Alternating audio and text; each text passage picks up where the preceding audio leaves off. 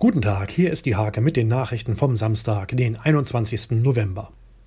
Die Stadtwerke in Nienburg investieren 5 Millionen Euro in eine Wasserstofffabrik. Diese soll am Südring entstehen, für neue grüne Energie sorgen und bereits 2022 realisiert sein.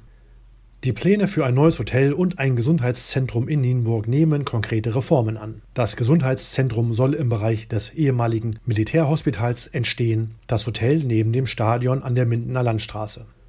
Am späten Donnerstag quoll Rauch aus einem Anbau in Binnen. Unter schwerem Atemschutz konnte das Feuer schnell gelöscht werden. Verletzt wurde niemand. Die kleine Sophia Kabidu ist mitten im Lockdown-Light zur Welt gekommen. Mama Denise erlebte somit eine Schwangerschaft und Geburt unter Corona-Bedingungen. Kreisliga Dino SVO Liebenau hat in den vergangenen 22 Jahren 13 Fußballtrainer erlebt. Einer aber war immer dabei. Betreuerlegende Uwe Engelke, der im Hake-Gespräch erzählt, wann Schluss sein soll. Diese und viele weitere Themen lest ihr in der Hake vom 21. November oder auf www.diehake.de.